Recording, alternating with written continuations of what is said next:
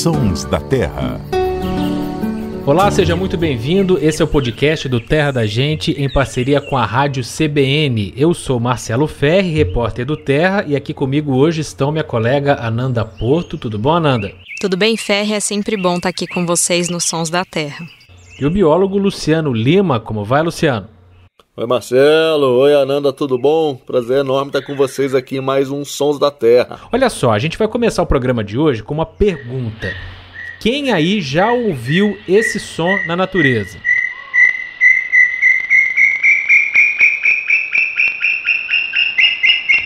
Tenho certeza que muita gente vai reconhecer, vai considerar esse som um som familiar, principalmente para nós que estamos aqui na região sudeste do Brasil. Isso porque esse canto compõe a trilha sonora da Mata Atlântica. A gente pode dizer que é um dos cantos mais ouvidos em regiões de floresta densa da Mata Atlântica. Eu estou falando do Inhambuguaçu, que em alguns lugares também é chamado de Inambuguaçu ou Inhambu-Açu. O Inhambu a gente pode dizer que é uma espécie de galinha brasileira, lembra a codorna. E o Inhambu Guaçu é um dos maiores inhambus do nosso país. É uma ave terrestre que já foi muito caçada no passado. Apesar de ter esse canto inconfundível, é considerado uma espécie discreta, né, Ananda? Se o Nhambuguaçu não cantar, dificilmente você vai saber que tem um por perto. Olha, é difícil sim, né, de visualizar, de avistar o Nhambuguaçu se ele não estiver cantando, porque é uma ave muito, muito arisca e muito discreta, assim como outros representantes da família que ele pertence, né? O Inhambuguaçu, ele é um tinamídeo, faz parte da mesma família das codornas, perdis, enfim, do próprio macuco. E como a gente mencionou aqui, você mencionou, Ferri, ele é uma ave terrestre, né? Que muitos chamam também de aves de chão, que justamente porque ele tem o hábito de caminhar pelo solo e essas aves elas são mais discretas mesmo no, no quesito da aparência, elas não têm muita cor e são muito arredias. O Inhambuguaçu ele é uma espécie que pode ultrapassar um pouco aí os 30 centímetros, fica nessa faixa dos 28, 32 centímetros, mas para quem nunca viu essa ave, ou nunca viu foto, vídeo do Inhambuguaçu e não tem ideia, a menor ideia do que a gente está falando aqui, só para ter uma referência né, de como que é esse bicho, é fácil assimilar com a imagem, uma silhueta silhueta, por exemplo, a fisionomia de uma galinha, né? Que é uma ave que tem as pernas finas, o pote é meio robusto, é totalmente diferente das espécies que a gente está acostumado a ver no nosso cotidiano, como por exemplo bentivi, sanhaço, enfim, essas espécies mais comuns e que a gente vê em árvores, né, voando, enfim. O Inhambuguaçu, ele tem uma habilidade em se camuflar e as penas são em tons assim acinzentados, às vezes parece castanho, tudo depende também da luz do ambiente que você for encontrar, né? Porque normalmente são florestas densas, então a visualização também não acaba sendo das melhores. Na parte inferior do corpo, né, apesar dele apresentar aí um, uma aparência uniforme num tom só, meio acinzentado, como eu estava falando, no, na parte inferior, assim, embaixo da barriga, basicamente na parte traseira, assim, ele tem um pouquinho de detalhe, né? Que são penas mais claras com tons mesclados de escuro que parecem um pouquinho de rajado. E acho que esse é o único detalhe que chama atenção assim à primeira vista, né? Mas nem sempre fica em evidência porque é uma parte inferior do corpo do Inhambuguaçu, né? Mas o restante mesmo é ele tem um, um, um tom só assim.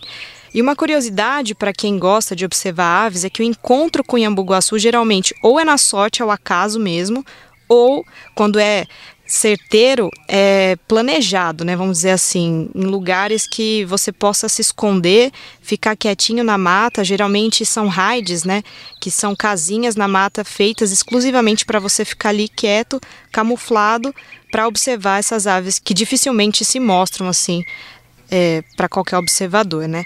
Agora aqui nos Sons da Terra, né? A gente tem que valorizar aí o canto esse trinadinho tão alto e perfeito que ele tem, que é muito marcante, é um som que, quando o Iambu Guaçu canta, é difícil saber até onde ele está, porque dá para ouvir de longe, de bem longe mesmo, e é difícil identificar da onde que está vindo esse som. Só que ele não tem um som único, né? Na verdade, até macho e fêmea, eles têm cantos diferentes. É isso mesmo, Luciano? Como que é isso? Exatamente, Ananda é, o macho e a fêmea do Inhambu, como a maioria do, das espécies aí dessa família do, do.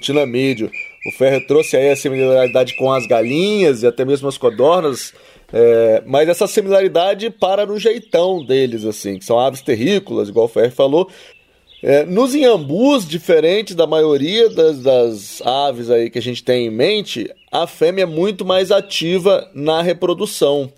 É, inclusive, ela defende território, atrai o macho, e o macho, por sua vez, é responsável por chocar os ovos, assim como na ema. Isso também repercute no canto. As vocalizações mais complexas aí do Iambuguaçu são da fêmea. Então, aquele canto longo e prolongado que muita gente ouve, aí eu, eu geralmente fico muito feliz quando eu ouço o Iambu Guaçu cantando, porque eu sei que eu estou numa área de mata mais preservada. Então, esse canto longo é da fêmea. É esse que vocês estão ouvindo aí agora. O macho, ele dá um canto forte também, mas a, a, duração dele é bem mais curto. Então tem diferença aí. E também tem diferenças no tamanho.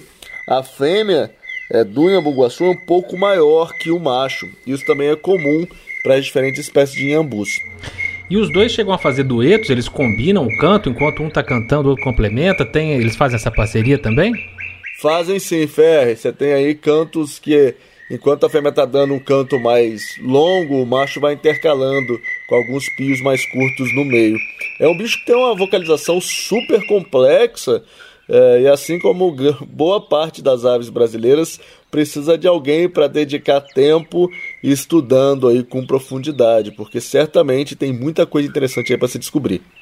Sim, com certeza tem significados, né? Os cantos às vezes são para alerta, para reunir o grupo, enfim, o macho conquistando a fêmea, a fêmea chamando o macho. Existe provavelmente uma língua própria dos Inhambuguaçus. E você estava comentando aí, Luciano, que é uma ave é, estritamente terrestre, né? Ela está no chão o tempo todo, inclusive quando faz o ninho. O Inhambuguaçu não tem essa coisa de construir um ninho elaborado numa árvore, um lugar mais alto para ficar longe de predador. O ninho do Inhambugaçu é feito no chão, geralmente um buraquinho ali ao lado de alguma árvore. O macho, que é quem cuida do ninho, como o Luciano disse, coloca algumas folhazinhas por cima do ovo, ele choca. Quando ele sai, precisa fazer alguma coisa, cobre os ovos ali com um pouquinho de folha, depois volta e é, assume novamente seu papel de chocar os ovos. É tudo no chão. E essa característica do Inhambuguaçu dos machos cuidarem dos ovos e dos filhotes é comum nessa família? É comum, Marcelo, é comum é, na, nessa família aí nos tinamídeos, geralmente são os machos que tomam conta dos filhotes, que é uma característica também é, compartilhada com a ema, a família da ema. A ema também é o macho que toma conta dos filhotes.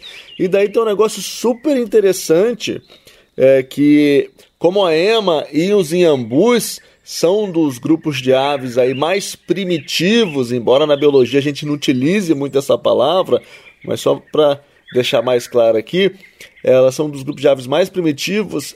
Era esperado, seria esperado que os dinossauros, também nos dinossauros, os machos cuidassem dos ovos e dos filhotes.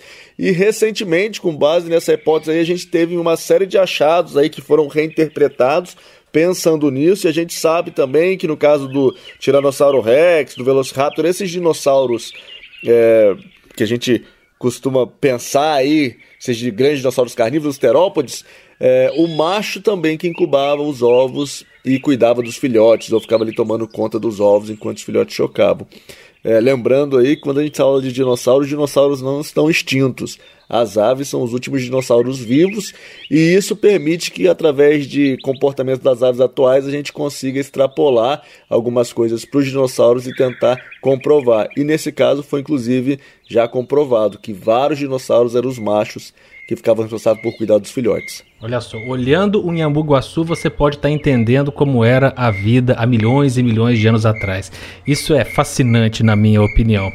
Agora, Luciano, eu comentei que o Inhambuguaçu faz a trilha sonora da Mata Atlântica, especialmente nas florestas mais preservadas, mais densas.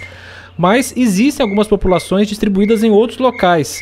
Na Amazônia, tem também outras áreas de floresta da América do Sul. E eu comentei também mais cedo que essa foi uma das aves mais caçadas do Brasil. O que aconteceu nessas outras regiões? A caça diminuiu as populações? E como é que está o status desse, dessa espécie hoje? De fato, ele é um bicho que foi muito caçado. É, o Inhambu-Guaçu aí, Guaçu é um Inhambu grande, né?